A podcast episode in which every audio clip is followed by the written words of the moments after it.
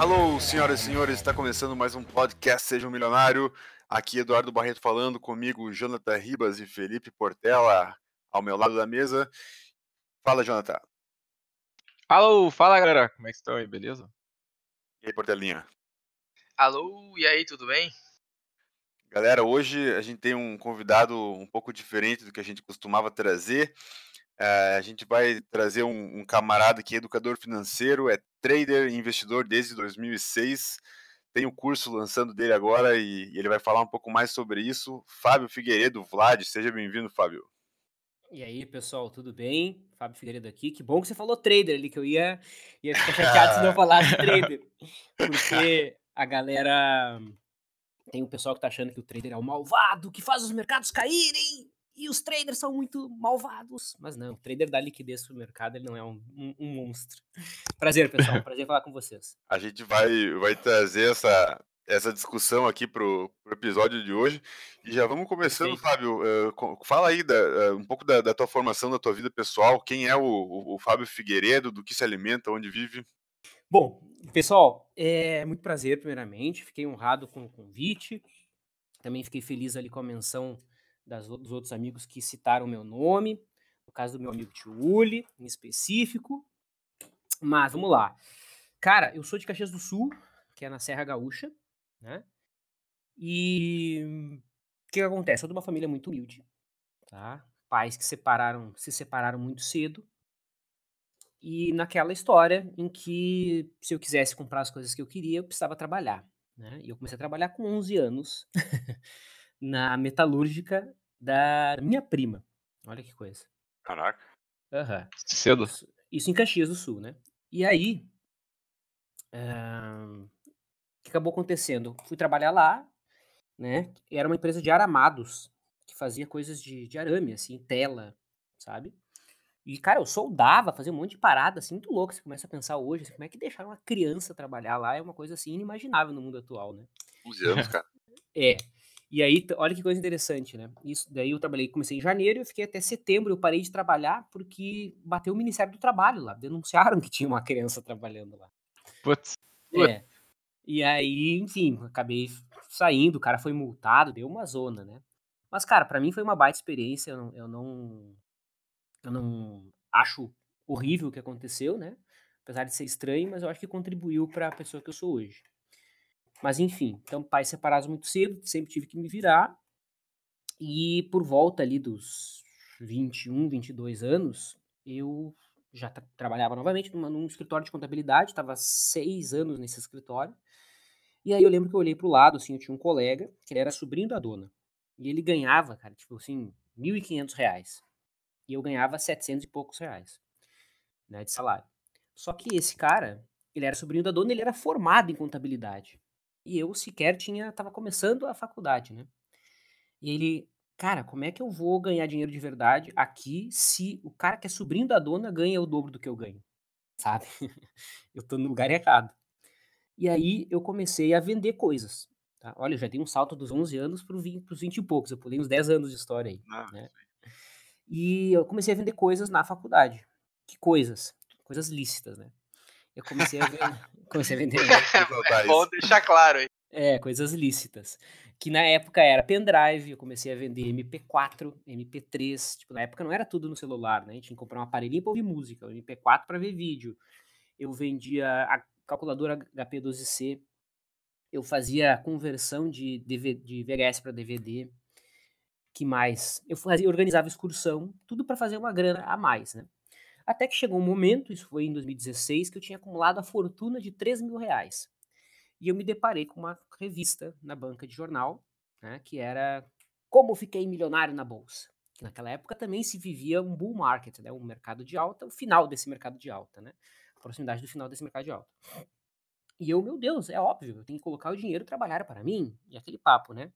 Porque se eu ficar trabalhando, eu nunca vou ganhar dinheiro, então eu tenho que colocar o dinheiro trabalhar para mim, e uma dessas formas é através da bolsa de valores. Aí cheguei na bolsa, abri conta, abri conta na Banif, na época, que era, acho que hoje nem existe mais, ou foi comprada por alguma outra, nem sei que fim deu, que fim deu a Banif. E comecei, e, e comecei a operar, só que na época, né, 3 mil reais era muito pouco dinheiro, porque a maioria das ações custava 70 reais, 100 reais. A gente não tinha é, papéis, entre aspas, baratos para se comprar. Né? Ou seja, eu não conseguia comprar um lote mínimo de uma Vale, por exemplo, né?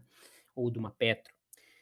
E aí eu conheci o mercado a termo, né? que é um mercado onde a gente pode se alavancar. Ou seja, se eu tenho 3 mil, na época eu conseguia montar uma operação de 15 mil reais. Ou seja, eu conseguia montar uma operação cinco vezes maior do que o capital que eu tenho.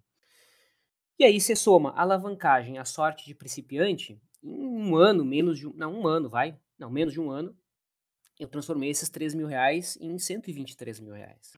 A maioria começa ganhando sempre, né? Não é assim? Exato, Exatamente. Eu tava ali na, na última, na, na, na, linha final do mercado de alta, né? E, cara, como assim um cara de 22 anos, 21, 22 anos, tá com cento e poucos mil reais na conta? Como é que tu via o mercado a termo naquela época como loteria? Ia cara, eu nem, eu nem sabia o que eu estava fazendo. Eu não fazia a menor ideia do que eu estava fazendo. Nada, zero. Nada, nada, nada. Eu não sabia o que era análise técnica. É, acho que vai subir, acho que vai cair, é isso? Cara, eu fazia o termo, acabava o termo, fazia outro, outro termo. Tá? E a propósito, quem está ouvindo aí, não faça operação a termo, porque você vai quebrar. Tá? Muita gente nessa queda agora quebrou por conta disso. Tá? Porque o mercado a termo é uma forma de você se alavancar. É isso. Ou seja, eu é, tenho um capital menor, eu monto uma operação maior. Aí que acabou acontecendo. Um determinado momento, eu estava com lá cento e poucos mil reais na conta e estava com um termo de 500 mil reais. Mais uma vez, na época, podia-se montar uma operação cinco vezes maior. Né? Hoje em dia se pode três. Isso depois de, de 2008, eles reviram aí as regras de risco. Né? Uh, e aí, em agosto de 2007, foi a primeira vez que começou a sair na mídia o termo subprime, né, que era a crise lá do mercado imobiliário americano. Uhum a Vale caiu 20% assim em uma semana. E aí você faz a conta. Bom, se eu tenho uma operação de 500 mil reais e o papel que eu tenho, uma operação de 500 mil reais, cai 20%, quanto que eu estou perdendo? Estou perdendo 100 mil, né? Só que, eu tinha, só que eu tinha 120 e poucos na conta. Então, eu praticamente quebrei, entendeu? Eu comecei dos 3 mil, fui para 123 em uma operação e devolvi cento e poucos mil reais. Completamente ignorante, eu não sabia absolutamente nada de nada. E dei a sorte de ainda ter terminado ali com uns 20 e poucos mil reais na conta. E foi a partir Ainda não da... ficou devendo. Graças a Deus, exatamente. Porque se isso acontecesse em 2008, eu com certeza absoluta ficaria devendo e eu não estaria aqui. Porque foi a partir desse evento que eu me liguei, cara, eu preciso estudar esse negócio. Né? Porque eu só tava com aquela coisa na planilha. Ah, tá, agora eu ganhei 20%, agora eu ganhei 30%, em tantos meses eu vou ter um milhão e quando eu tiver um milhão eu paro. Era uhum. essa a minha conta, de total ignorante, né? E é como a maioria das pessoas vem pro mercado né, achando que é esse oba-oba. Então o bull market, ele cega mesmo as pessoas, e ele cega de uma maneira assim absoluta, e isso sempre vai acontecer. Sempre vai ser assim, tá? Não tem como mudar essa história. Essa e... conta aí a galera tava fazendo agora, inclusive, né? Tipo, Exatamente. Que entraram, ah, se eu ficar investindo assim, daqui três anos eu vou ter não sei quanto. É, perfeito, exatamente. Daqui X anos tu vai ter milhões. É esse papo, perfeito. Só que, cara, é... qual é a diferença em relação àquela época em relação a agora, né? Naquela época não tinha informação. Tipo, não tinha mesmo informação. Tá? O que tinha era dois, três blogs ali, fóruns na internet para trocar ideia, né? Um que outro cara que dava treinamento. Ao contrário de hoje em dia, que existe uma infinidade de conteúdo, né? Só que aí tem prós e contras, né? Antigamente tinha, não tinha pouquíssima informação, mas quando você achava informação, deu, opa, agora eu achei é aqui que eu vou estudar. Que foi o que aconteceu comigo, né? Hoje em dia você tem muita informação. Só que vem a outra dúvida, tá bom, e agora aonde que eu vou estudar? Quem que eu sigo? Entende? Porque cada um fala uma coisa. E muita gente, por ter um grande número de seguidores, ao falar, aquilo se torna verdade, né? Porque tem muita gente que segue o cara, né? Então dá dá credibilidade para ele, né? E, na minha opinião, esse bull market que a gente viveu agora fez mal a muito mais pessoas do que lá em 2008. Pessoas físicas, né? Isso é óbvio, né? Só olhar o número de pessoas físicas que tinha no mercado, que entrou na bolsa. É, em 2019 e... aumento de 100%, né? Exatamente, cara. Né? Exatamente. E a maioria das pessoas completamente sem a informação, né? Ou com a informação totalmente enviesada. Ai, o Brasil está na cabeceira da pista. Brasil é a bola da vez. É, é um mercado com muita oportunidade. Exatamente. Poupança, quem tem dinheiro em poupança é um estúpido. Como assim você tem dinheiro é. em poupança, né? Cara, quem tinha dinheiro em poupança desde 2018 para cá tá ganhando mais dinheiro do que quem tinha dinheiro em bolsa. E aí? É. Né? Óbvio que eu tô comparando com o Ibovespa aqui, né?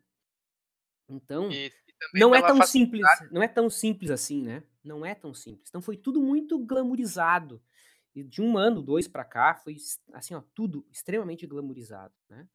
E, enfim, agora a gente vai ter que colher, levantar os corpos aí, né? Ver quem é que realmente vai querer continuar vivo e vai ter que pagar o preço para continuar vivo na bolsa, que é estudar, que é se capacitar, né? E tentar separar aí quem que fez aquele alarde que era que bolsa era a melhor coisa do mundo, que tem que ter 100% em bolsa ou a maior parte do capital em bolsa, de quem sempre foi mais conservador, né? De quem em algum momento já viu essa história acontecer, né? E quem já passou por uma queda forte assim, sem sombra de dúvida, não tinha esse discurso de que bolsa é só para cima, é só comprar, compra, esquece, buy and hold. A figura do trader era rechaçada, né? O trader era rechaçado, né? Ah, porque a maioria dos day traders perdem dinheiro. Pois é, e a maioria dos investidores de longo prazo? Tu tem o dado para me mostrar? Será que a maioria ganha mesmo? Me mostra aí, quero ver os dados. Ninguém mostra, né? E eu sou provocativo, tá? Eu sou meio ácido, assim, então. mas, mas, mas, é, mas é baseado em evidência, né? Sim, fato. a Claro. maioria Dos day traders perdem dinheiro. Isso é um fato, isso nunca foi novidade. Né? Porque é um mercado extremamente complexo, tem a questão da alavancagem, né? Mas também se ganha muito dinheiro, né? E, enfim, eu lembro que eu cortei alguém aqui, não sei qual de vocês dois que eu, ou de vocês três eu cortei. Ah, foi o Portela falou. um É. comentário. Estavam citando que hoje tem muito mais informação e também hoje em dia também é muito mais fácil de tu criar conta e começar a investir também, né? Perfeito, é muito, muito mais fácil. Cara, na época, tinha que ir na corre... tinha que mandar o documento para corretora, escrever, eh, preencher à mão, mandar esse negócio à mão, com cópia, demorava cara, uma semana para aprovar teu cadastro, sabe? Eu fiquei apavorado. No final do ano ali, eu abri conta pra minha mãe, cara, deu cinco minutos. Eles não pediram nem Hum. comprovante de endereço, nada, documento, É, nada. Isso nada. Cara, eu fiz a minha conta em 2013, eu acho, 2014, por aí, e ainda era no papel. Eu escrevia, escaneava, É. mandava o processor pra ele poder fazer a, a, a mão ali. Isso criar a aí, cara. Exatamente, ainda mais tu que. é, quem trabalha no mercado ali sabe. Antigamente era assim, demorava tempo pra aprovar, né? E não aprovava quando a, a assinatura não era igual, ou tinha uma leve diferença da assinatura ali, voltava do cadastro. Eu sei porque eu já fui assessor, né? Então voltava do cadastro da XP. Olha só, tá divergente aquele papo, né? Tem que cadastrar de novo. Cara, tinha contas que demoravam um mês pra abrir. Hoje passa tudo. Hoje passa tudo, eu vejo mais uma vez pela minha mãe, porque eu abri conta dela no final do mês ali, final do ano. Cara, eu abri assim numa sexta de noite quando eu tava lá visitando ela. Cara, assim, brrr, três minutos abri tudo, não pediram nada, nada, nada nem deu cópia de documento, pediu nada, fiquei apavorado. Mas enfim, então essa é mais ou menos a minha história, né? Até, eu contei ali até 2007, né? E aí em 2007 eu comecei a estudar, aí que eu fui conhecer análise técnica, né? Fez curso de alguém aí? Cara, na época eu fui só autodidata e acompanhando o fórum, né? Eu já ia, eu já ia falar isso. Tu tem uma cara de autodidata, cara. É, e, mas eu fui sim, óbvio que eu estudei e fui fazer curso presencial, já conhecendo todo o conteúdo do pessoal da Leandro Stormer, né? Que eu sou fã, mais tempo atrás fui trabalhar lá, um tempo depois, já posso chegar nessa janela temporal aí da, da minha vida. Fiz curso com o Moacir, que era aqui em Porto Alegre também, Escola da Bolsa, que hoje eu nem sei se existe mais. Fiz o curso do Márcio Noronha, né? Acho que a maioria que conhece de de gráfico aí conhece o Márcio Noronha. Fiz o curso do Didi, Aguiar. Então, todos os clássicos eu fiz os treinamentos lá naquela época, né? Mas isso bem depois de eu já ter dado os primeiros passos, né? Bem depois. Daí eu já sabia filtrar quem fazia sentido e quem não fazia, né? Como é que foi essa tua carreira de assessor? Foi um jogo rápido na tua vida? Boa pergunta. Então, eu vou, eu vou tentar seguir a, a, a- A lógica, o a lógica ali. Temporal. Isso, boa. Aí em 2007 tive esse problema, aí comecei a estudar em 2007, né? 2008 eu fiquei um ano sem operar, tá? De agosto de 2007 até por volta de julho lá de 2008 eu fiquei sem operar, né? Porque eu fiquei cagado. Por causa da queda ali que teve. Claro, eu fiquei completamente eh, machucado, né? Hum. E em 2008 eu ganhei muito dinheiro, cara. Por incrível que pareça. Ganhei bastante dinheiro em 2008. Em 2009 não ganhei, devolvi quase tudo, porque o mercado subiu e eu tava continuando apostando na queda, né? Exatamente, devolvi quase tudo. Mas enfim. Aí, em 2008, por volta de agosto, setembro, né, no auge da crise, eu estava ainda no escritório de contabilidade. Tudo isso aconteceu eu dentro do escritório de contabilidade lá, aquele que eu citei. É, alguém da XP, né, me, me chamou, porque eu acabei abrindo conta na XP em Caxias, porque era mais perto, né, tinha sala de clientes, eu, eu gostava de ir de tarde ali, porque eu era office boy do escritório de contabilidade, quando eu saía para ir no banco, eu dava uma passadinha lá para saber o que estava rolando, né? Exatamente assim, dava uma matada lá. Tipo, eh, pra comprar as ações, como é que era naquela época? Tu tinha que telefonar? Como é que é? Cara, home broker. Funcionava já. Tinha mesmo? broker. Ah, tinha, beleza. tinha, tinha, tinha home broker sim.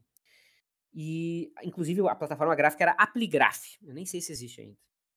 Mas era tudo home broker. e sim, em caso de problema, ligava-se pra, pra mesa, né? Bom, e aí em 2007, acho que eu abri conta na, na XP para participar dos IPOs. Naquela época teve a, a euforia dos IPOs, né? Tinha, teve o IPO da, B- da Bovespa, teve o IPO da BMF em novembro de 2007. Aquilo ali foi um oba-oba, assim, que vocês não têm ideia. Foi um oba-oba absurdo. E no meio do ano de 2008, acho que foi agosto, setembro, não lembro, um dos carinhas lá que eu trocava ideia na, na XP de Caxias me disse, cara, vi que tu entende gráfico, tá sempre trocando ideia com o pessoal aí, não quer vir trabalhar aí? Eu, olha, seria legal, né? Hum, trabalhar no escritório de bolsa, vou poder fazer minhas operações e vou estar aqui no meio do negócio, né? Ué, faz sentido. Aí resolvi ir para lá e tirei a prova da Ancor e virei assessor. No primeiro dia que eu cheguei lá, foi dia 27 de outubro de 2008. Foi uma segunda-feira. Foi o dia que o Bovespa bateu 29 mil pontos.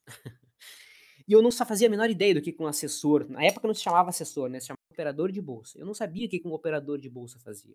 Eu só fui descobrir naquele dia que eu teria que montar minha carteira de clientes, que essa carteira de clientes eu teria que girar, ou seja, eu teria que fazer receita em cima dela. E na época se fazia receita como? Indicando bolsa, comprando bolsa. Vendendo pro isso. cliente daí. É, com Mas as, com muito isso antes de ter auditoria, né? É, foi a partir de 2008 que se começou a auditoria, né? Porque antes era uma bagunça, mas a partir de 2008, 2009 que se começou a auditoria, né? Né, Então, era assim que se fazia a receita, né? Indicando para o cliente o que, que compra e o que, que vende. Ou seja, não tinha toda essa história de hoje do analista e toda essa separação, né? O assessor ser um vendedor de produtos, ser, ser o cara que dá uma. Vendedor de produtos no sentido de apresentar o que existe dentro do mercado financeiro, né? Na época, o cara tinha que ligar para encher palestra, o cara tinha que vender diretamente, tinha que achar oportunidade pro cara. Então era, era bem diferente. E aí virei assessor e fui assessor de 2008 até 2012. E cara, para mim foi uma, uma experiência excelente, né? Por quê? Porque eu pude aprender muito em contato direto com as pessoas, em ver como é que o, o público reage aos movimentos de alta, de baixa, euforia e depressão da galera, né? Ah, pude também aprender muito no, no sentido de chega um cara, ah, meu, comprei Petro a 40 reais, tá 20 agora, o que, que eu posso fazer com esses papéis? Hum, olha, quem sabe a gente pode fazer lançamento coberto, quem sabe pode fazer uma trava, quem sabe pode fazer borboleta, enfim, daí começava a colocar em prática tudo aquilo que eu ouvia dos livros, né? Não botava na minha conta, porque na época lá, né, trocado ali, mas acabava sugerindo para os clientes, olha só, cara, tem essa operação aqui, que o risco é tal, se der certo você ganha tanto, dá para fazer assim, o que, que você acha, patati patatá. E nesse universo eu fui aprendendo muito, né? Fazia muita operação de long e short, porque a maioria dos caras estava totalmente com. Cara, a mesma coisa, é o que o assessor vai ter que fazer agora para os clientes, né? O cara que precisar fazer receita. Porque a maioria dos clientes estavam comprados em Petro, Valios e Minas, né? Lá no topo de 2007, 2008. E aí, ninguém queria mandar dinheiro novo para corretora. E aí faz o que para fazer receita? Né? E aí se aprende a operar opções, se aprende a operar long e short, que você não precisa de dinheiro, precisa de margem, né? Então foi ali que eu comecei a, a entender esse tipo de operação. É, mas eu não, não gostava muito dessa, dessa atividade, porque muitas vezes eu tinha que oferecer uma coisa que eu não acreditava muito, né? Pra ajudar o escritório, né? Aquele papo todo, né? E, e acabei indo para a área educacional. Sempre gostei mais dessa área educacional. Eu que era o cara que dava aula de análise técnica lá no escritório. O curso de análise técnica da XP eu dava. Né? E aí em 2012 eu acabei indo para Leandro Stormer e consegui é, apostar no meu sonho, né? Que era ensinar. Né? Foi o que eu Legal. realmente gostei. Né? Que mesmo naquela época eram, eram reuniões e reuniões para explicar para o cara como é que funcionava o lançamento coberto, uma trava de baixa ou uma trava de alta, ou uma borboleta com opções, ou uma operação de long and short, né? Ou se o cara quisesse operar, como é que ele desenhava uma estratégia. Enfim, por aí vai. Então, de- em, em pouco tempo de, de aluno, passou a professor. Olha, eu diria que eu comecei em 2007, né? A estudar, vamos assim dizer. Eu comecei a dar aula em março de 2009. Cerca de cinco anos aí. Não, não, não, 2007. 2007 a Ah, 2009. começou Dois anos, em 2009. dois anos. Ah. Isso, dois anos. Ali foi o primeiro curso que eu dei. Dei em Bento Gonçalves, inclusive, o primeiro curso. Que era o curso da XP de análise técnica, e aí no final acabava, tanto que o curso da XP ele era sábado, sexta de manhã, é, sexta de noite e sábado de manhã. E aí sábado de tarde eu dava o meu pitaco, entendeu? Aí eu, eu, eu, eu colocava mais conteúdo, que, eu, que eram as coisas que eu achava na, que faltava no curso da XP. Eu tirava coisas do curso da XP e botava coisas que eu acreditava. Entendeu? Ó, isso aqui é uma estratégia, tem que fazer assim, assim, assado. Essa aqui é uma estratégia tal, essa aqui é outra, essa aqui é outra. Controle de risco se fala assim, que no curso da XP não se falava sobre controle de risco. Eu lembro que o final do curso do final do curso de análise técnica da XP era sobre, sobre ondas de Elliott. E eu sacava fora ondas de Elliott e falava de estratégia operacional e controle de risco. Né? E aí eu passava o sábado da tarde dando, vamos dizer assim, a, o, meu, a, é, o meu curso, né? O meu curso, a, a minha ótica, né? O que eu acreditava. Sim, sim. Legal. E, cara, a tua carteira hoje, assim, é, tu tem uma, uma carteira eh, feita de investimento a longo prazo? Você trabalha só com, com day trade? Tem alguma coisa de análise fundamentalista que tu faça para tua própria carteira? Boa, boa pergunta. Então vamos lá. Uh, sim, eu tenho uma carteira de prazo mais longo, tá? Que via de regra é ETF, tá? Eu não uso nada de análise fundamentalista, nada, né? O que eu faço é o seguinte: quanto do meu patrimônio de bolsa, eu, quanto do meu patrimônio total eu quero expor em bolsa. Então, supondo, 30% quero expor em bolsa, 30% quero ter em moedas, 30% quero ter em renda fixa e 10% em Bitcoin. Lembrando aqui só um exemplo, tá? Desses 30% em bolsa, eu vou, vou 15% eu vou trabalhar operações de, de, trade, né, que eu vou precisar do capital, e esses outros 15% eu vou me expor à BOVA, a BOVA 11, a Small 11, tá? Então eu utilizo Small 11, BOVA e IVVB, que é que representa o mercado americano, né? E eu compro Sim. aí usando o cenário gráfico, aí uso o gráfico mensal para fazer as posições. Aí tu se tá? posiciona tá? esperando a queda e aí para poder ficar comprado. Isso, eu compro depois de fortes períodos de queda. Só que eu faço isso nos meses que isso acontece. Para você ter uma ideia, eu não compro BOVA 11 desde. Deixa eu só te mostrar aqui, pena. Bora, na hora, quem sabe faz ao vivo. É, aqui, ó. É... Ó, desde maio de 2018, junho de 2018 eu não fazia posição em BOVA 11. Mas agora fez vou fazer no fim do mês, que eu faço no fim do mês, a não ser que o mercado suba absurdamente, entendeu? Então agora tá num ponto de entrada para mim de longo prazo, entendeu? Boa. Mas aí que tá, eu faço essa entrada de longo prazo se a minha carteira de renda variável lá tá abaixo dos 15% que eu determinei. Entendeu? Se não tá abaixo, claro, eu não faço nada, entendeu? Então supondo lá que eu tenho 30% que eu determinei para ter em bolsa, tá? Se esses 30% ou 25, então eu vou completar para fechar os 30%, entendeu? Perfeito. E Faço a... rebalanceamento, que é, uma, sim, é a lógica do, da alocação de ativos, certo? Claro, claro. E outra dúvida que eu preparei aqui, uma pergunta, é, existem alguns uh, grandes investidores aí no, no Brasil, citando o, o Barsi, uh, Décio Bazin, uh, até eu acho que tem um pouco de fundamento em, em, em Benjamin Graham, que falam sobre uma uhum. estratégia voltada para uh, ganho de capital em dividendos na Bolsa. Tu uhum. tem uma, uma, opinião formada sobre isso? Não, não acha que é uma, uma boa estratégia? Boa pergunta. Bom, cara, eu acho que essa questão dos dividendos ela, ela é meio obscura no Brasil, né? Eu vejo que muita gente fala de dividendos, mas sem falar que o dividendo é descontado do preço do papel, né? O dividendo ele é descontado do preço do papel. Eu sei que isso pode soar meio estranho. Como assim descontado do preço do papel? É, é descontado do preço do ativo, tá? Quem quiser ter a prova disso, pega lá o calendário que o ativo vai ficar ex dividendos, né? Ou seja, quando o papel, a partir daquele momento, uh, melhor, até aquele momento o indivíduo que tem as ações recebe o dividendo, compra um dia antes e no dia seguinte que ficar ex dividendo, olha o preço do papel no dia de ontem. Você vai ver que o dividendo que você vai receber lá no futuro, ele foi descontado do preço do passado, né? Uh, porque o, o, dividendo, no fim das contas, ele, ele é só um ajuste contábil, né? Porque aquele dividendo, ele, ele é tirado do, do patrimônio líquido, patrimônio patrimônio líquido, né? Acho que é. É do lucro. Isso, exatamente. Da empresa. E aquele dinheiro que a empresa distribui nos sócios, ela poderia fazer outra coisa, né? Ela poderia investir. Investir nela. Investir nela, pagar dívida. Sei lá, eu, ela poderia fazer outras coisas, né? Então, no fim das contas, né? Não faz tanta diferença quem opera a longo prazo se o valor que ele recebe do dividendo ele reinvestir. Porque se ele não reinvestir o dividendo, é como se ele tivesse comendo um pouquinho do patrimônio dele Tá? Eu sei que é meio estranho isso, e, e sem eu- as planilhas aqui para mostrar fica um pouquinho complicado. Tá? Então, a dica que eu daria, entre aspas, é não focar em, em- em selecionar empresas pelo dividendo, né? Eu já vi vários caras que eu respeito, assim, dessa área. Quem eu mais respeito é o Baster, não sei se vocês conhecem. Sim. Eu sou, eu sou fã dele. Quem segue sim. bem a linha dele lá é o Fábio Holder, né? Se não me engano, é o cara que segue. O, qual é, qual é o, nome, o nome do outro lá? É o Eduardo Cavalcante. São os dois caras Cavalcante. que eram da Baster, né?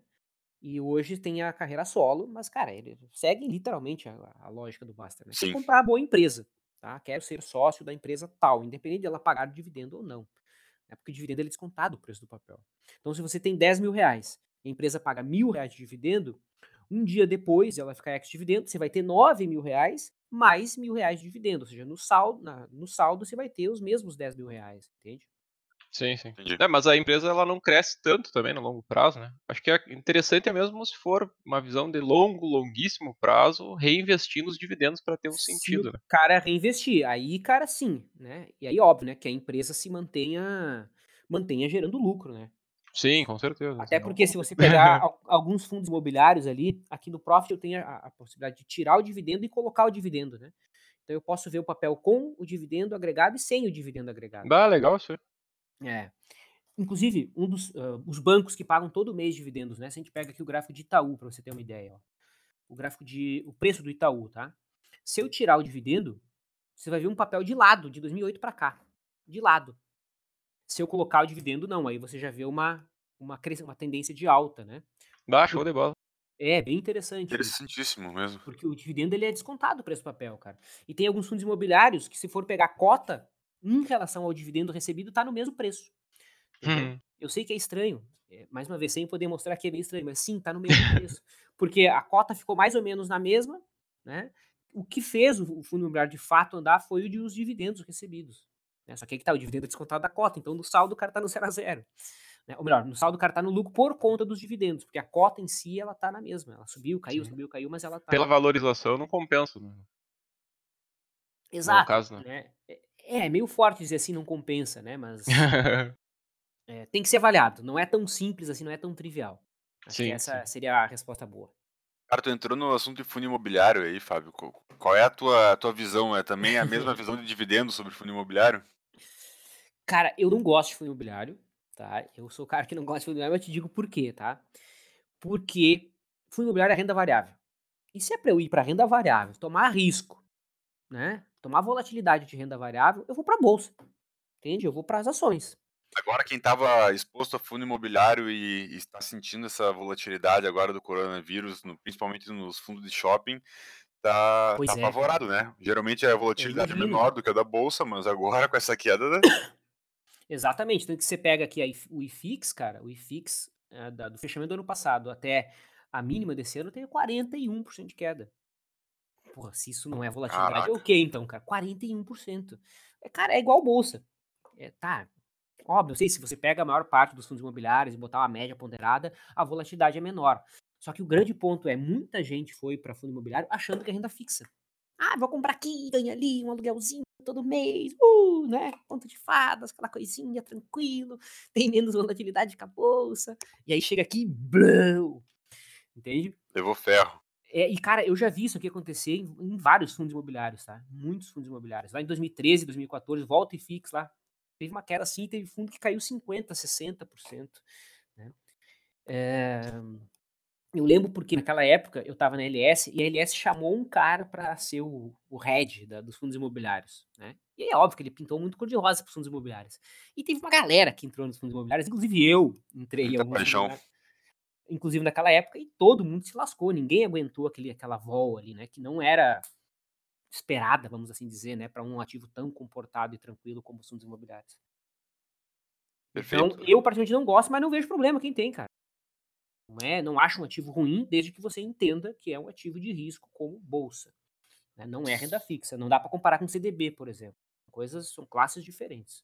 Claro, perfeito. Eu tava dando uma olhada no, no teu perfil quando tu fazia live há, há pouco. Ah, e também a galera te chama de Vlad, Vlad, Vlad, tá no teu Ah. perfil Vlad. Explica essa história de Vlad, da onde surgiu isso?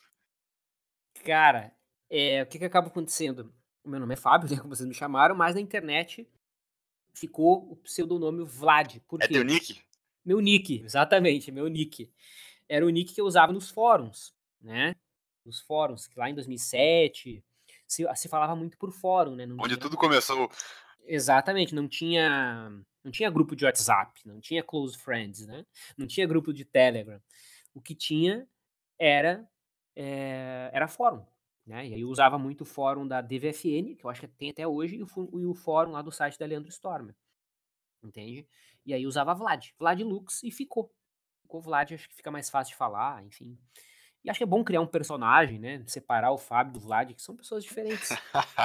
É legal, é legal.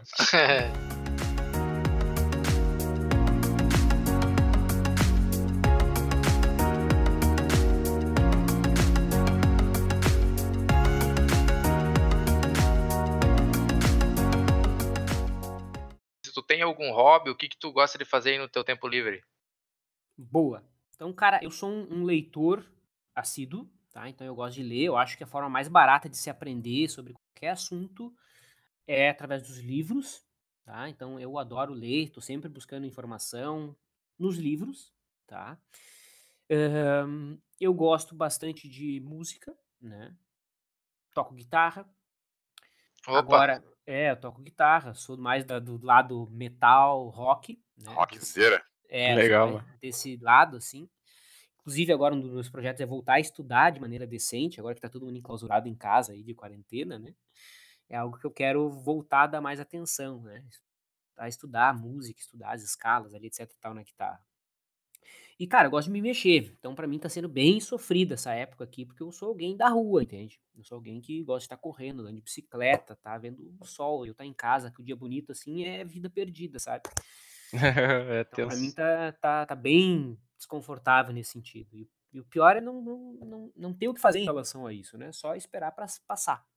Nesse muito- momento de coronavírus, a gente vê a, a fragilidade do ser humano, né, cara? Tanta coisa grandiosa fora, o cara vê eh, shoppings, aeroportos, eh, muita movimentação de pessoas, e agora, por conta de um vírus, todo mundo enclausurado.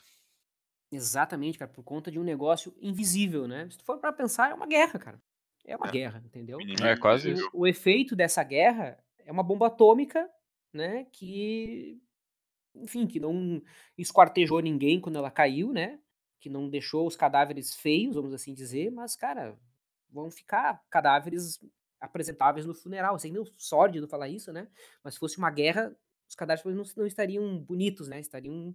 Entende o que eu quero dizer? Sim, Sim, é, sim, é tipo de Eu sei dor. que é, que é sórdido isso, sórdido isso, mas é verdade, cara, né? É uma guerra, o resultado é como se fosse uma guerra, e tá todo mundo em casa, escondido, com medo, com medo do, do, do outro, seu inimigo, né? Ou seja, as pessoas se cumprimentam mais, como é que vai ser daqui um tempo? Será que a gente vai virar como o americano, os europeus, que são totalmente frios, que não te cumprimentam, assim, todo mundo de longe? Que eles Tava nessa- sempre foram- ou Nessa reflexão aí também. eles sempre foram assim, né? Totalmente frios e não cumprimentavam ninguém, é um oi de tchau de longe, assim. Será que nós vamos virar assim também? Esse né? tipo de, de acontecimento muda culturas, né? Muita, Muda muita cultura, coisa, muita cara. coisa que a gente estava acostumado a fazer, as pessoas vão começar a repensar e, e trazendo esse pensamento para dentro da bolsa, muita gente que tinha um tipo de exposição vai começar a repensar a sua posição também. Muito- muita gente que entrou em 2019 se considerava agressivo, ficava vociferando no Instagram e dizendo que era eh, 70% em, em bolsa, Só compra small caps. fundo imobiliário, aposta na valorização da empresa, cara, loteria total. O cara tá chorando agora. Exatamente, cara, tu tocaste num ponto bem interessante, né? E não adianta, a a gente só vai se conhecer depois de passar por uma experiência assim, né? Então, Lembrando que vai ser sempre assim, né, Fábio? vai ser sempre assim, cara. Vai Depois ser sempre entrando. assim. O- Vai a, ser a sempre assim. categoria nova entrando na bolsa.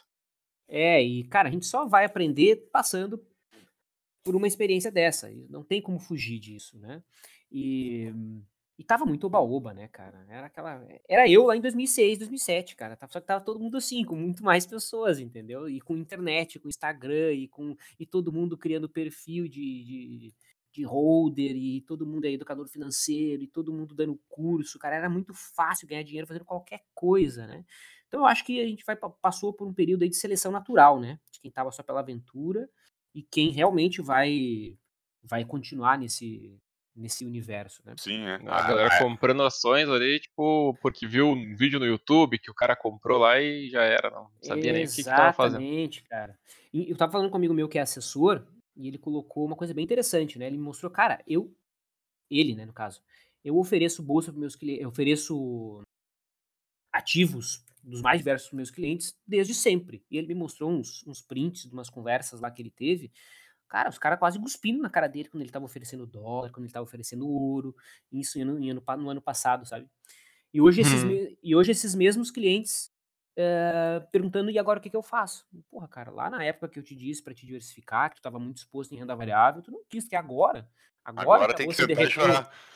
Agora espera, né, cara? Agora os próximos aportes que você faz, você vai equilibrando de acordo com aquilo que você tolera, né? Porque sair agora no fundo do poço também é complicado, né? E eu sempre brinco, quando me perguntam, Vlad, seguro ou saio fora? Eu, cara, eu não tenho nada a ganhar numa resposta dessa. Porque se eu digo pra te sair e o mercado sobe, tu vai me Só a odiar. culpa. Só tem a É. culpa. Se o mercado, se eu digo pra te ficar e o mercado cai, você vai me odiar. Se eu acertar o lado que o mercado fizer, eu só fiz a minha obrigação. Então, cara, eu não tenho nada a ganhar nessa opinião, né? Né, Dando essa opinião. Então, o que eu tenho dito, cara, é, cuidado com os novos aportes. Você tem que continuar teu planejamento de aportes, né? Quem tem essa lógica de, agre- de alocar sempre ou periodicamente. Só que nos próximos aportes você faz o devido ajuste, né? Bom, eu de fato aguento 30% em bolsa ou 40% em bolsa. Ah, e eu citei esse meu amigo que é assessor, ele disse, cara, pela minha experiência, ele, né? E eu concordo com ele. A maioria das pessoas não tem perfil para mais de 30% em renda variável. Fato. Com certeza. Cara, Fábio? 30% é assim algo já é algo agressivo para 90% das pessoas. Sim. Ah, cara, eu ia te perguntar, aproveitando já que tu tem essa experiência maior aí, já desde 2006, acho que dá pra dizer que talvez seja a pessoa que tem mais experiência com bolsa aqui, né? Dos que a gente conversou no podcast até agora. Eu acho que o Ah. tio Uli é antigo também, cara. Acho que ele já tá na, Sim, sim. Mas, é, eu acho que um- entre vocês dois ali, um dos dois que tá ganhando. Ah, legal. Mas, o que que tu acha, assim, das, das últimas crises, essas crises mais, né, crises fortes mesmo que a gente teve no passado? Quanto tempo levou, assim, de quedas constantes? O que que tu acha da tua perspectiva em relação a isso?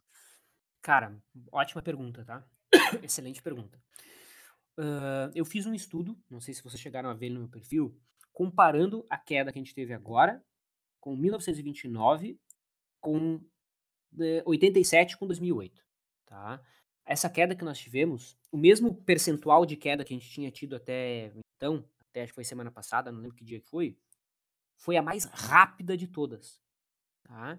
Então, como a gente tá, número um, num ambiente de comunicação extremamente rápida, né? Cara, essa queda ela só é, representou esse período da, que a gente está vivendo, que tudo hoje é Sim. muito rápido, né? Que a informação ela corre assim de uma maneira absurdamente rápida, tá? Ahn, mas, cara, pode ser que esse movimento que a gente esteja sentindo agora, e tecnicamente há argumento para isso, seja só uma primeira perna, tá? Então eu vejo possibilidade sim do mercado seguir a sua queda, tá? Não em linha reta, tá? Eu acredito que o mercado possa dar uma respirada, né? Para num segundo momento a gente ter uma segunda perna aí bastante forte, tá? Isso Sim. para quem gosta de ondas de Elliott, que é um assunto um pouquinho mais é, Técnico. é, não é técnico, cara, é quase que ah, como é que eu, putz, perdi a palavra agora. É, putz, perdi a palavra, mas enfim, ele é o mais florido, assim, como é que eu vou explicar, cara? Ah, Agora sim. com a palavra na ponta da boca. Detalhado, uma coisa assim específica? Não, cara. Tipo ast- astrologia. É um assunto Ah, místico. Ela tem um pouco de misticismo, tem um pouquinho de misticismo nesse assunto, sabe? Místico, tá? Então, há argumentos dentro dessa leitura do mercado corrigir, ou seja, fazer uma alta, né? Descontando os excessos para depois fazer uma perna de baixa bem forte. E se tu traz isso para a vida real, isso faz sentido, né? Sim, com certeza. Que ainda vem muito problema. Porque tu pensa assim, ó, parou agora, né? Beleza, parou agora. Qual que vai ser o impacto dessa parada que a gente teve? Entende? Por quanto tempo a gente vai ficar parado? Né? Eu não sei quais especialistas andam acompanhando aí. Eu, o cenário, assim, otimista seria a partir de agosto as coisas começarem É, a voltar ao agosto, normal. setembro. Começar a voltar ao normal, entende? E aí todo mundo que tem estoque vai ficar com estoque? Não, o cara vai querer vender a preço de banana para se livrar daquele negócio, entende?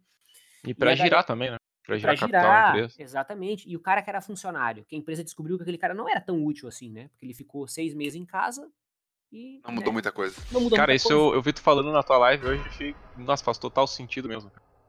Vai Cara, mudar as perspectivas, assim. vai mudar a perspectiva, a relação de trabalho. Eu acho que será obrigado uma modernização. Essa questão da, da, da CLT, essa obrigação do cara ter que ter o cara e não poder admitir de jeito nenhum. Eu acho que vai ter que ser flexibilizado, né? E realmente vai ter valor quem gerar valor. Vai ter valor no mercado quem souber gerar valor, né? Sim. Vou abrir um parênteses aqui, Fábio. É, eu, eu comentei no meu Instagram há dois dias, eu acho, que essa questão do, do, do trabalho eh, EAD aí, desse home office, ele, Uhum. para pessoas eh, inteligentes e empresários com, com visão, isso é uma coisa que pode pegar no Brasil, se a pessoa pensar bem, ela gera uma, uma certa economia tanto para o trabalhador, para o empregado e para o empregador. Se, se parar para colocar no papel, a Sim. pessoa evita sair de casa, não tem eh, gasto com combustível, ela não atrapalha a questão Uhum. da mobilidade urbana, ela pode ficar mais próximo da família e pode entregar, em algumas situações específicas, um, um resultado maior do que entregaria estando É, fisicamente presente. Cara, se entregar o mesmo resultado já é lucro. Entendeu? Porque, como tu falou, esse cara não vai estar consumindo a estrutura da empresa. Né? E, É, um ex- e um exemplo disso, cara, é a evolução dos coworkings. De um tempo pra Aham. cá. que a gente Sim, né? verdade. A popularização dos coworkings. Se descobriu que, cara, não faz sentido tu alugar uma sala, tu comprar ar-condicionado, tu pagar luz, tu comprar IPTU. móveis, IPTU, tu sabe? Não faz sentido, cara. Não faz sentido. Dependendo do tamanho da empresa que tu quer e o que que tu quer pra tua empresa, né? Eu, eu digo por mim, eu trabalho de um coworking, tá? E se fosse numa outra era, eh, eu teria que abrir uma sala, teria que ter uma equipe, e gerenciar uma equipe é caro. Tem que, ter, tem que liderar essa equipe, tem que motivar essa equipe, né? É É, bem não é complexo. caro só de valor financeiro, né? Tem a galera engajada e veja aqui nosso propósito, sabe? Aquele né? Tem que É. vender o sonho pra galera. E é verdade, Claro. tem que vender o sonho, senão os caras fazem nada. E eles querem que tu venda o sonho pra eles. Tem essa também, né? Eu sei porque eu já Com tive certeza. dos dois lados. Né? O povo quer que você venda o sonho pra eles, porque, cara, se tu não vender o sonho pra mim, eu vou procurar alguma outra coisa. É, o cara que tá como empregado, muitas vezes, ele só tem a visão ali de cumprir o horário e receber o seu salário, e é isso, né, cara? Não tá pensando no como ele pode desenvolver aquela empresa, né? Fazer ela crescer, ou enfim. Exatamente. Perfeito. Concordo contigo. Ah, cara, uma coisa que, que acho que o pessoal tem que ter em mente também, né, em relação principalmente dessa mudança de, de mentalidade que pode acontecer no futuro depois de ficar muito tempo em quarentena, né, home office, etc. É que enquanto o trabalhador pode estar em quarentena aí, em tese pode estar não trabalhando, né, né, não fazendo nada em casa, ou sei lá, ou até rendendo pouco em casa, né, trabalhando pouco, né, só cumprindo ali Uhum. as- o básico, o Uhum. empregador ele tá 100%, né, cara? O empregador talvez está trabalhando muito mais do que ele estaria, estaria antes, porque ele tem que, né, se, se desenrolar para seguir a empresa, né? É, Exatamente, cara. Eu tava falando com a minha namorada aqui, cara, trabalhando mais. Eu muito mais e ela também. Né? Por incrível que pareça. E eu acho até bom, porque imagina, não tem nada pra fazer agora, tem que ficar fazendo joguinhos ali, sabe? O cara vendo. no- Netflix. É, ou, sei lá, fazendo brincadeira bobinha em casa pra passar o tempo. O cara tem tanta Sim. coisa que pode fazer pra. Baixadinha de papel higiênico. Exatamente. Daí, aí daqui a pouco algum de vocês fez, aí eu tô te sarro. Ah, Cortella gravou e não passou Ainda bem que eu falei aqui. Ô, ainda bem que dá tempo de eu cancelar a postagem aqui das três horas. Das três horas. Não, é que o ponto. Não, cara, cada um faz o que quer. Eu acho que é óbvio que é bom senso, né, cara? Você não vai ficar 24 horas trabalhando, estudando. Nossa, quero virar um poliglota depois que passar essa como, né? época. Cara, óbvio que não, né? Mas. O bom senso. Produzir, né, cara? Como tudo na vida, bom senso. Pô, falando Sim. em produzir agora, Fábio, tu teu curso, cara. Eu, vamos supor, eu sou um cara que quer entrar no mercado financeiro. É, Tá. Vi teu Instagram, tu é uma pessoa que agrega muito valor, que fala muita coisa é, com fundamento, é, skin the game. E tem, o, e tem o teu curso aí. Fala um pouco sobre o teu curso, pro pessoal saber. Eu também quero saber, tenho curiosidade. Tá, legal. Então vamos lá. Ahn, eu dou treinamentos, então, desde 2009, tá? Eh, comecei dando os cursos da XP, que é de análise técnica, né? Aí depois eu fui para a Leandro Stormer, e não sei se vocês conhecem, né? Que é, na época era a empresa de visionária, assim, desse universo do trading. Então consegui trabalhar com os caras que eu mais admirava na época. E lá eu fui para criar treinamentos introdutórios, né? E aí fiquei lá até 2016. E depois eu criei em parceria com um escritório da XP a No Alvo, né? Que ano passado acabou. Acabou porque eu descobri que não fazia sentido para mim aquela parceria, nem para eles, né? Fazia muito mais sentido eu ter minha carreira solo. E de, de outubro para cá eu tô nessa minha carreira solo, né? Que é o fabfigueiredo.com, que é o meu site. Lá tem um caminhão de conteúdo lá, um monte de coisa gratuita, tanto lá como no canal do YouTube. E os meus cursos, os cursos principais, eu costumo fazer turmas fechadas, né, para poder dar o máximo de atenção possível. Então, dos cursos grandes, né, eu tenho o curso de day trade, eu tenho o curso de swing trade, eu tenho o curso de long and short e eu tenho o curso de opções. Quem quiser entrar agora nesses cursos não vai conseguir, né, porque eu, fa eu abro duas turmas de cada no ano. Né. E agora. previsão, já fala sobre previsão. É aí que tá. E agora eu tô com um treinamento, que não é bem um treinamento, né? Eu chamo ele de programa de educação continuada né, que é o caminho do trader consistente. Ele não é um curso, tá? O programa de educação continuada, ele é destinado, é, tá, para quem tem experiência também, mas especialmente para quem está dando os primeiros passos no mercado e quer ter uma visão geral do todo, né? Quer entender um pouquinho de day trade, swing trade, opções, long and short. Mas é óbvio que eu não vou aprofundar tudo, absolutamente tudo no programa, mas ali o cara já vai ter uma noção. Tá? Então, no programa de educação continuada, é um programa de assinatura de um ano. O cara tem acesso ao meu Close Friends, tem acesso a um curso de análise técnica introdutório, tem um curso de apresentação de como é que a bolsa funciona, óbvio, de uma maneira bem introdutória. Né? Enfim, tem acesso a vários conteúdos. Convido os amigos a entrar lá no site fabiofigueiredo.com para averiguar. Até porque, eventualmente, quando esse podcast for ao ar, eu acredito que o cara não vai conseguir entrar. Porque eu, eu mantenho aberto as inscrições por uma semana só, depois eu fecho tudo. Ah, certamente. E como é que, como é que tu faz? Tu atualiza anualmente? Tu, é tudo é gravado? Como é que funciona a parte de, das aulas? As aulas são gravadas, tá? Mas o cara tem acesso a mim no grupo de WhatsApp, tem acesso a mim Friends, ou seja, é um contato real time, 24 horas por dia, 7 dias por semana. Entende? Até tem que me cuidar e reservar horários para o povo, porque se deixar eu fico 24 horas ali trocando ideia e respondendo o povo, né?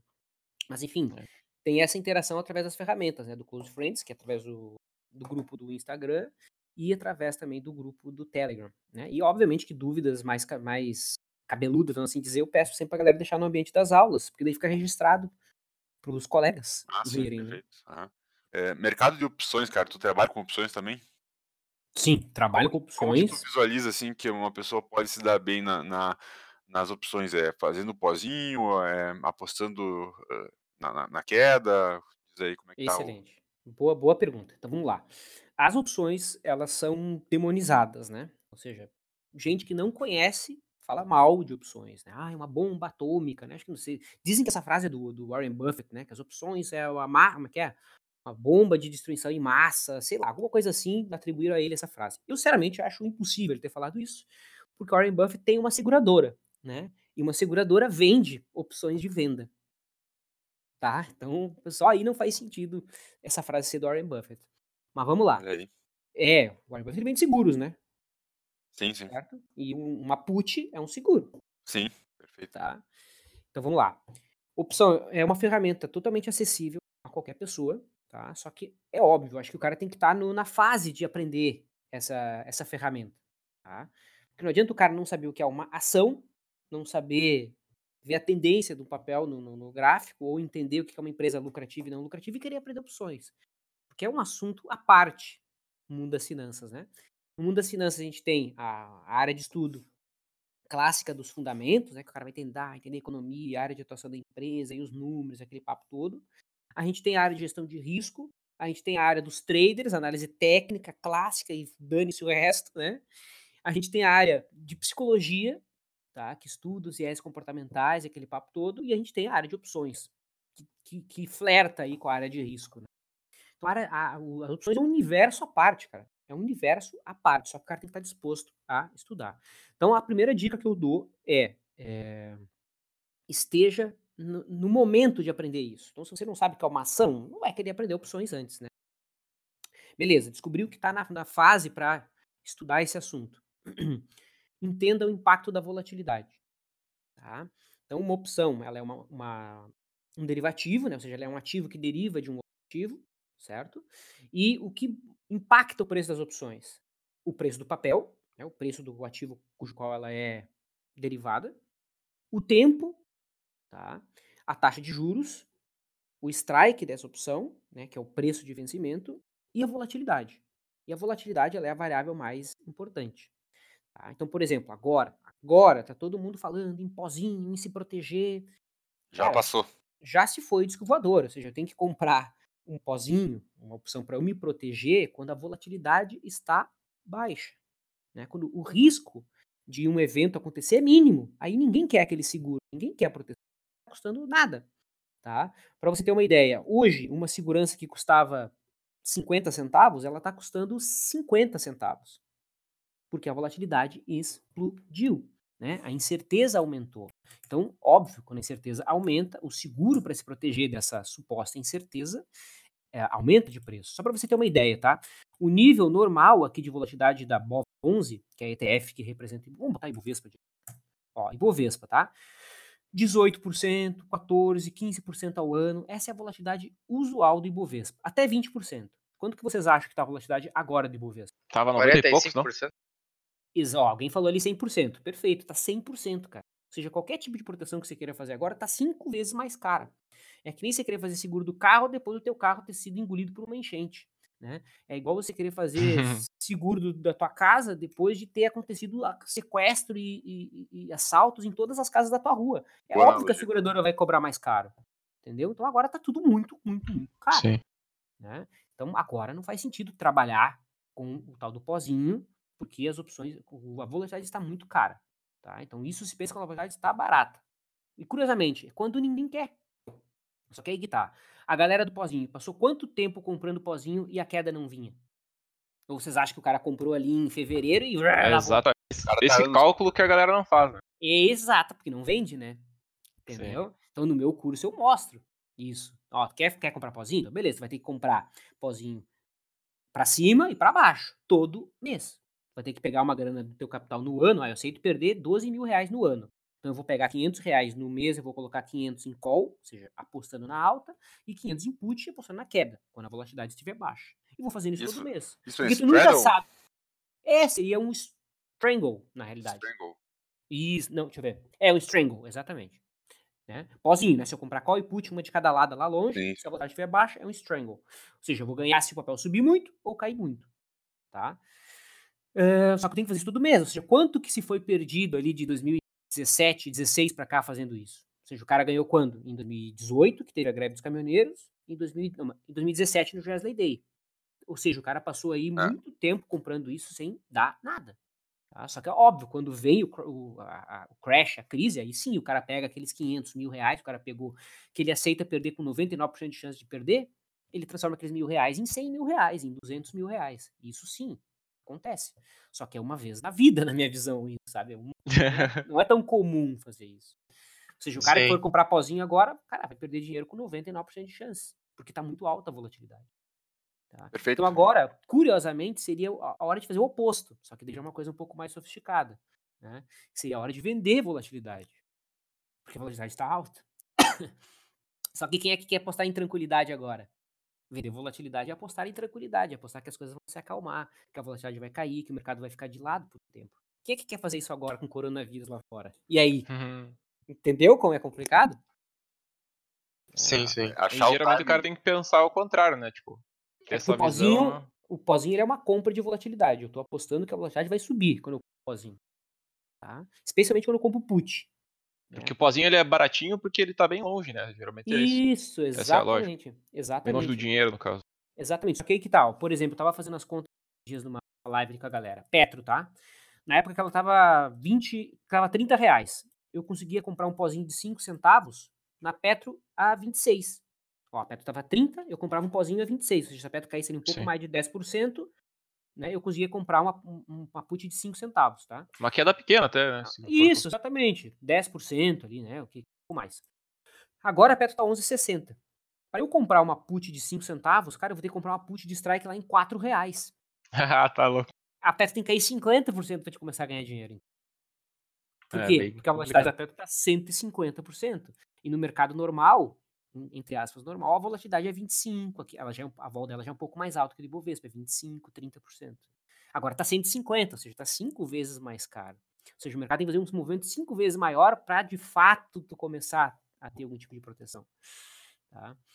Então, por incrível que pareça, pensar ao contrário da manada. O que, que a manada quer fazer? Pozinho? Cara, busquem vender Exato. volatilidade. Tá todo mundo achando que o mercado vai subir para sempre, tá na, na, na, na tri, como é que o não lembro quem é que falava que o Brasil está na, na, na linha de para decolar o avião do Brasil, aquele papo todo de extrema confiança, cara, começa a pensar o oposto, tá? Isso quer dizer que tem que pegar todo o dinheiro e apostar na- no, no, no lado contrário? É óbvio que não. né? Aí vem a sensatez. Se você errar, quanto que você aceita ver o barco balançar? É isso é pessoal. né? Não adianta eu dizer, coloca tanto para o teu capital. Se você não suporta, não adianta nada, né? Você tem que tolerar aquele, aquele balanço, né? E pra Sim. você fazer uma melhor leitura disso aí, é só fazer o curso do Vlad. Pronto, acabou. É, eu não tô, eu não tô querendo vender o curso. Não, né? sério. Não, mas nós eu tô querendo- fazendo uma propaganda. Eu, eu, eu fiz a propaganda gratuita. Não é esse o ponto, sabe? Mas é, seria aí no sentido de, de o cara pensar fora da caixa, Sim, tem que É. ser sempre, né, cara?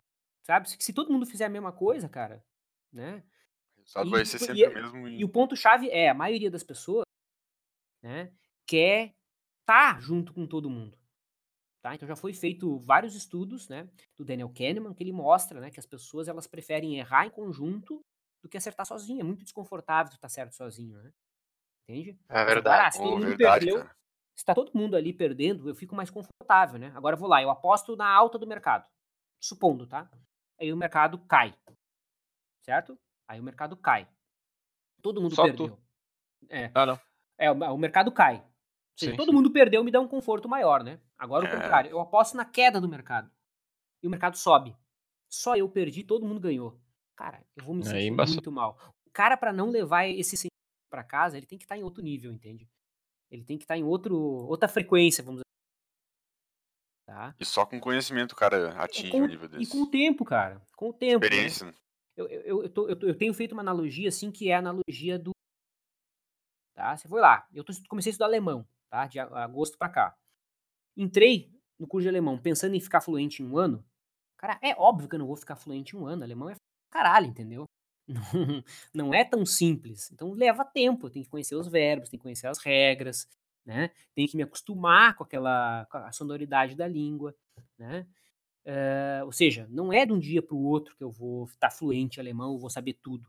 Só que no mercado, o cara faz um curso de final de semana e ele já quer estar fluente na língua do mercado. E não é, leva tempo. Então, Já tá mandando braço. é, o ponto-chave é, você não pode quebrar no período que você está maturando aquele conhecimento. E, cara, esse conhecimento demora anos. Anos. Tem coisas que eu aprendo. Agora, eu já estou conteúdo no mercado há 13, 14 anos. Entende? Ou seja, eu estou sempre aprendendo alguma coisa. Tá? Então não existe aquela coisa assim, ah, pum, aprendi tudo, agora é só ganhar dinheiro. Não, né? Não, você Sim. vai tomar na cabeça de vez em quando. O que se aprende com o tempo é ser comedido, né? Ah, vou operar pequeno, se eu ganhei pouquinho, tá bom. Se, se eu porque se eu perder, eu não perco muito. É, o cara que tá começando, ele quer o contrário. Ah, não, quero ganhar, quero lavar égua. é, o cara já quer E se eu ou perder, ah, investir não, na Oi pra triplicar o valor ou perder tudo. é, não, nem fala em perder, vira essa boca pra lá, bate na madeira. Cara, isso aí não é controle de risco, isso é torcida? Bate na madeira aí, não fala isso, meu Deus do céu, não fala coisa. Como não, cara? Tem que falar. Entende? Tem que falar. É, Isso é o principal. Na minha opinião, o assessor da vida que se destaca é o cara que manda o risco. Ó, cara, tem esse trade aqui, essa, esse COI. Eu não tenho nada contra COI, por exemplo. Não tenho. Eu tenho COI. E aí? Eu tenho Olha também. Eu tenho COI, cara. Como é que é o nome do COI que eu tenho? Deixa eu pegar aqui. é internacional aquele? Cara, é um que ganha se subir muito ou cair muito. Não É, lembro. é, é o bidirecional, né? Ah, é. Um que lá que se cair o mundo e, ou subir pra sempre, ele ganha. Ah, bidirecional é bom. Entendeu? Foi esse aí que eu É, entrei. passa na volatilidade, né? O cara que lida com Exatamente. volatilidade. Só que aí que tá. Esse, esse COI, ele, cara, era pra 2026, eu acho que era. Eu peguei todo o meu capital e coloquei lá? Pô, É óbvio que não, cara. Eu peguei 1, 2% do capital e coloquei. Ah, vou colocar ali pra ver das coletas esse negócio. 2%, não vou precisar, né? 2%, 3% do capital. É, uma característica, uma coisa que tu falou até na live antes, falou pra galera sobre diversificar a estratégia no day trade, né? A galera queria só fazer Fibonacci e tal. E eu acho que, Isso. tá- Especialmente quando o mercado tá mais volátil, assim. sim. Mas- E de um modo geral tem que ser isso daí, né, cara? Claro, Diversificação. o acho que- investidor ele diversifica, né? pega lá um papel do setor de saneamento, outro de energia, outro de consumo, outro não sei do que, outro não sei do que lá, mercado lá fora, mercado aqui, né? O trader ele tem que diversificar em tipos de estratégias diferentes. Ou seja, eu tenho estratégias que seguem a tendência do mercado. Eu tenho estratégias que também trabalham em mercados laterais. Entende? Porque se o mercado ficar de lado e não ganhar tendência, eu preciso me proteger sabe? Só que é óbvio, quando o mercado estiver em tendência, eu vou perder nas estratégias que ganham quando o mercado fica de lado. Quando o mercado fica de lado, é óbvio que eu vou perder nas estratégias que, que ganham com a tendência. Captou? Entenderam onde eu quero chegar? Sim, sim. O trader... Você vai estar sempre equilibrando, no caso, né? O que é Exato. Equilibrando. Se nas vezes que eu ganhar, eu ganhar mais em relação a perder, tá ótimo. Né? Só que aí que tá, vem uma coisa importante, eu preciso aprender a perder. A única sim. certeza que você tem é que você vai perder. É, é a única certeza. Você vai perder. Tá? Hoje, acabei tô aqui online com vocês, encerrei o, trade antes ali estopado. Só que, tá, uhum. tá, quando eu perdi, perdi 180 reais. Quando eu ganhei, eu ganhei 800. Sim. Entendeu? Eu não tô aqui para ganhar, para para ser o cara que acerta todas. Eu quero no final do dia terminar positivo. Entendeu? Não é uma, uma briga que eu tenho que acertar todas. Né? Só que demora pra gente chegar nesse, nessa, nessa forma de pensar, vamos assim dizer. Sim. É o mais difícil, é o que eu vejo assim também, né, cara? É, claro, é difícil, porque tu não pode pessoalizar, né? Quando é estopado, o cara pessoaliza. Puta que pariu, eu perdi esse dinheiro aqui, que eu podia ter feito isso, aquele outro. a partir do momento que tu entrou, você já perdeu. Entrou, perdeu. É. Existe uma frase muito bonita. Eu não lembro se é de uma, de uma, uma série, sei lá, onde é que eu vi isso. Ou alguém que me contou, não lembro de onde é que eu surgi essa frase. Mas era assim: uh, numa guerra, né? Aí chegou os soldados e tinha um dos soldados lá que tava dizendo: Cara, eu estou aqui, tô com medo de morrer. Aí o capitão, sei lá, o cara que era o líder lá do negócio, disse assim: Cara, se você veio pra guerra, você já morreu. Olha a diferença. Esse cara já morreu. Acabou, tu tá aqui, morreu. Ou seja, venha com o mindset de que você já morreu. Entende? Porque se morrer é bom, tá esperado, tá tudo certo, entendeu? Agora, Sim. se você vem com aquela, ah, eu não Ué, posso sim. morrer nessa guerra. Sinto muito, cara. A partir do momento que você entrou, você já morreu. Tá morto. E aqui no trade em específico, é, o ideal, né? Entrar numa operação assumindo o risco. Por exemplo, 300 reais. Eu já perdi aqueles 300 reais a partir do momento que eu entro na operação. Sim, sim. Entrei já. Ih, perdi. Perdi 300 reais.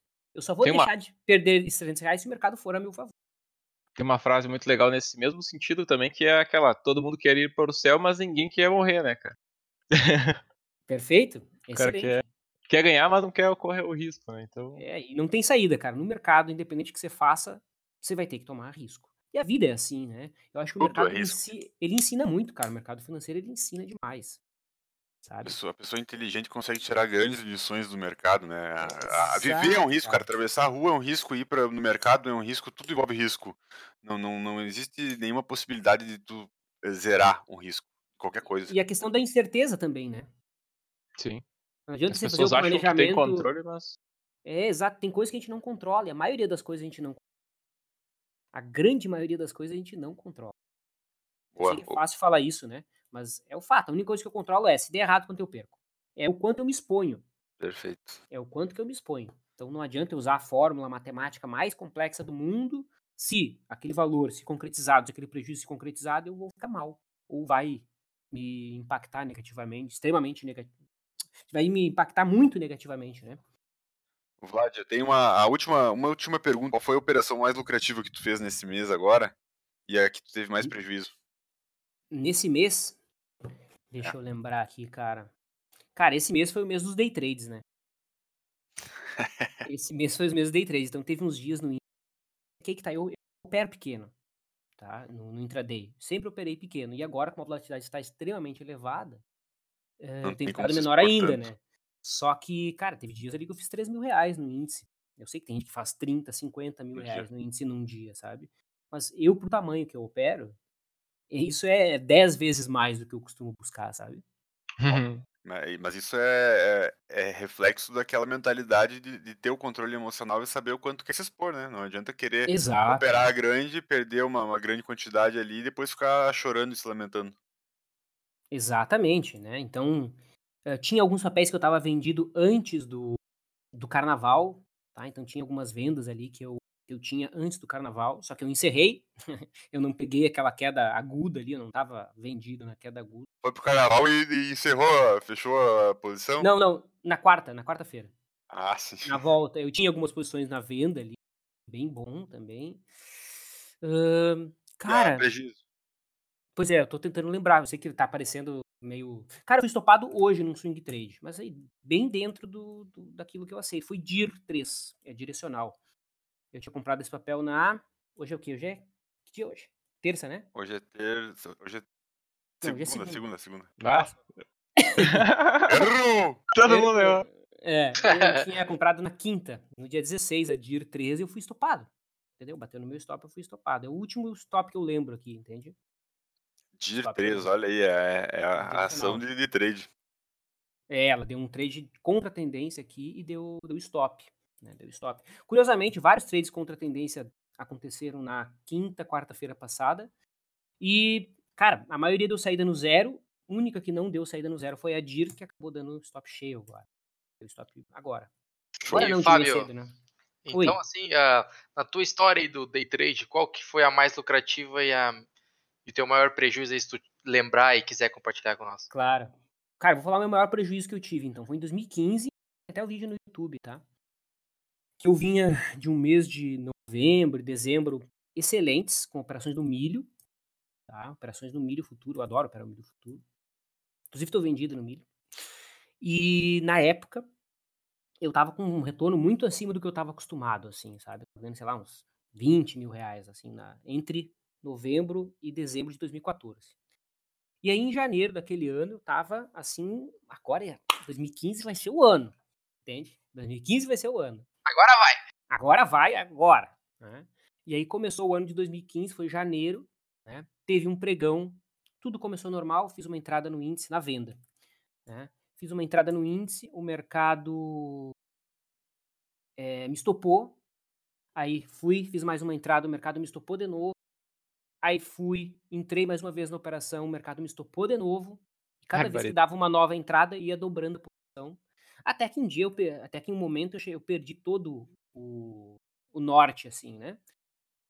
Enfim, cara, devolvi muito mais da metade daqueles dois meses que eu tinha ganho em novembro e, e dezembro de 2014 num pregão. Ah, tá louco. E até hoje eu lembro isso, assim, com uma dor, né? E, cara, foi Complicado. tão impactante pra mim, porque eu fugi completamente da forma que eu opero, entende? Ou seja, eu fiz tudo errado. Eu tivesse- Emocional. Nossa, tudo. Eu entrei naquela, naquele looping do preciso recuperar porque eu tô perdendo muito, e quanto mais eu pensava assim, mais eu perdia. E agora eu preciso recuperar porque eu tô perdendo muito, e quanto mais eu pensava assim, mais eu perdia, entende? E eu perdi uns 13 mil reais naquele dia. Num dia.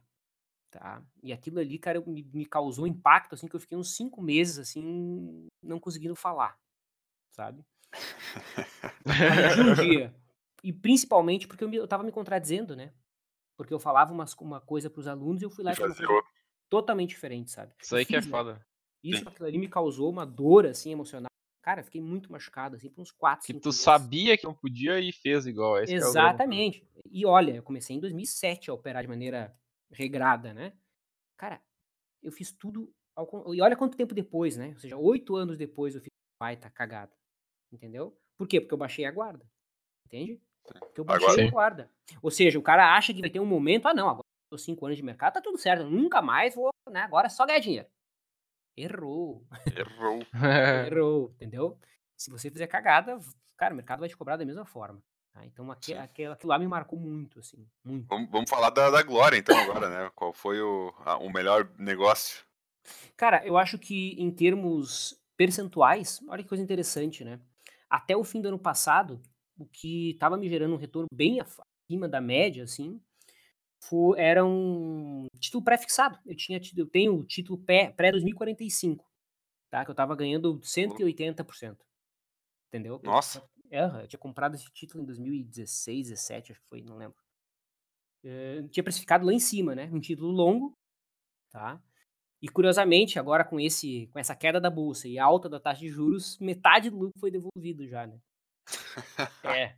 Mas eh, foi Tem um essa, né? O mercado tem essa. foi um percentual que me chamou a atenção, sabe? Eu tava com 100, 180% num título pré-fixado. né? Só que eu ainda tô com esse título. porque, Porra, comprei lá pra 2045, deixa lá, mas já me chamou a atenção, né? Sim. Porque de trades usuais, assim, cara, eu não sou o cara que dá porrada, ah, 10 pau, 20 pau. Não sou, porque eu sempre monto operações bem Ponderado, né? realista. É, bem realista. Tipo, cara, eu tô operando com um, dois contratos hoje, porque o stop tá de 1.500 pontos no índice, entendeu? Sim. É que tu faz diário também, né? Todo dia tu ganha um pouco, então, né? No, no gano, digamos, no mês, né? Dá um resultado muito bom. É, eu não faço É. só day trade, né? Eu tenho feito mais day trade. Tá bem volátil, né? Compra. Sim. Mas quando o mercado tá normal, vamos assim dizer, não é o meu foco. E aí tu soma o mercado volátil, tu soma a quarentena, que o cara vai ficar mais na frente do computador, então acaba nascendo um day trader bem ativo. Operar Sim. mais.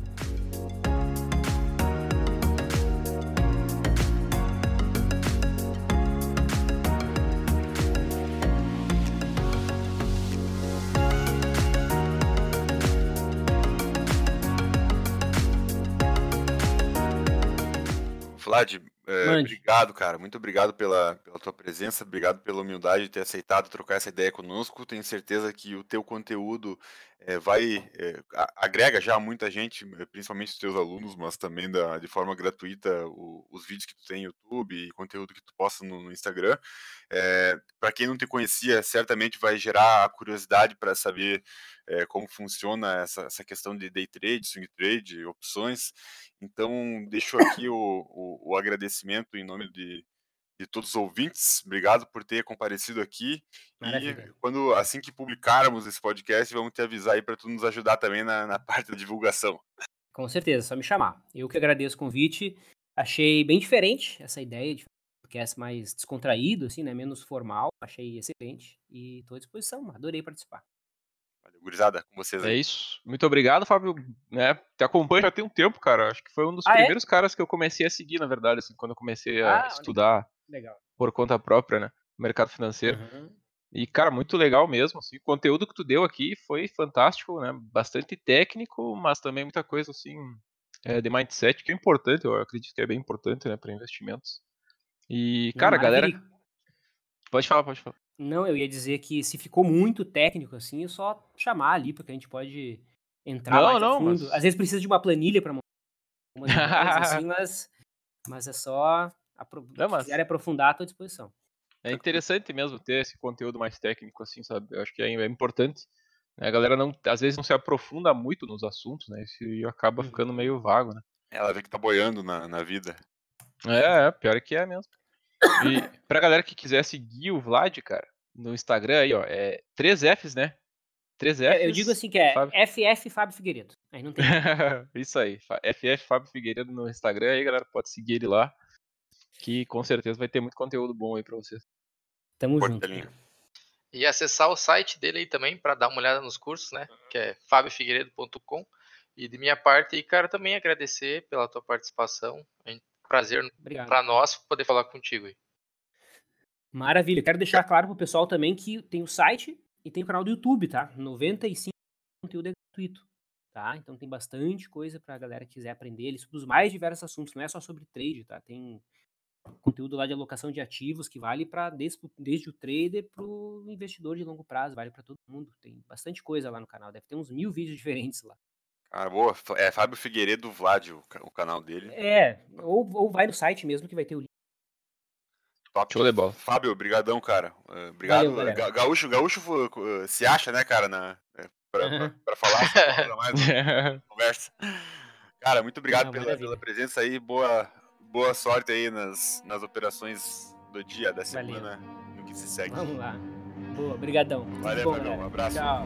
Valeu, até mais. Bitch, I got Valeu, problems tchau, on tchau. problems on problems on problems on problems on problems I solve them. I run through the money, the pressure be calling. Left on my blessings, I feel like I'm falling. The birdie is back. Tell me I'm garbage, I'm going through something, that's why I ain't calling. Phone and progression is all that I wanted. The phone in affection, I summon and dub it. Cause bitch, I got problems on problems on problems on problems on problems on problems I solve them. I run through the money, the pressure be calling. Left on my blessings, I feel like I'm falling. The birdie is back. Tell me I'm garbage, I'm going through something, that's why I ain't calling. Phone and progression is all that I wanted. The phone in affection, I summon and dub it. Why you be all on my line about nothing? Why won't you go get you a dollar or something? Don't hang with a nigga who lying for nothing. I see that we different, you riding, I dub double. I don't do discussions on bragging about hundreds. Don't go to your places, I know that they sunken. Don't call me your brother, I barely could trust it. I talked to a shorty, she bagging the bugging. And I'ma need all of my dollars on corporate, so hand me the money, I divvy the pie.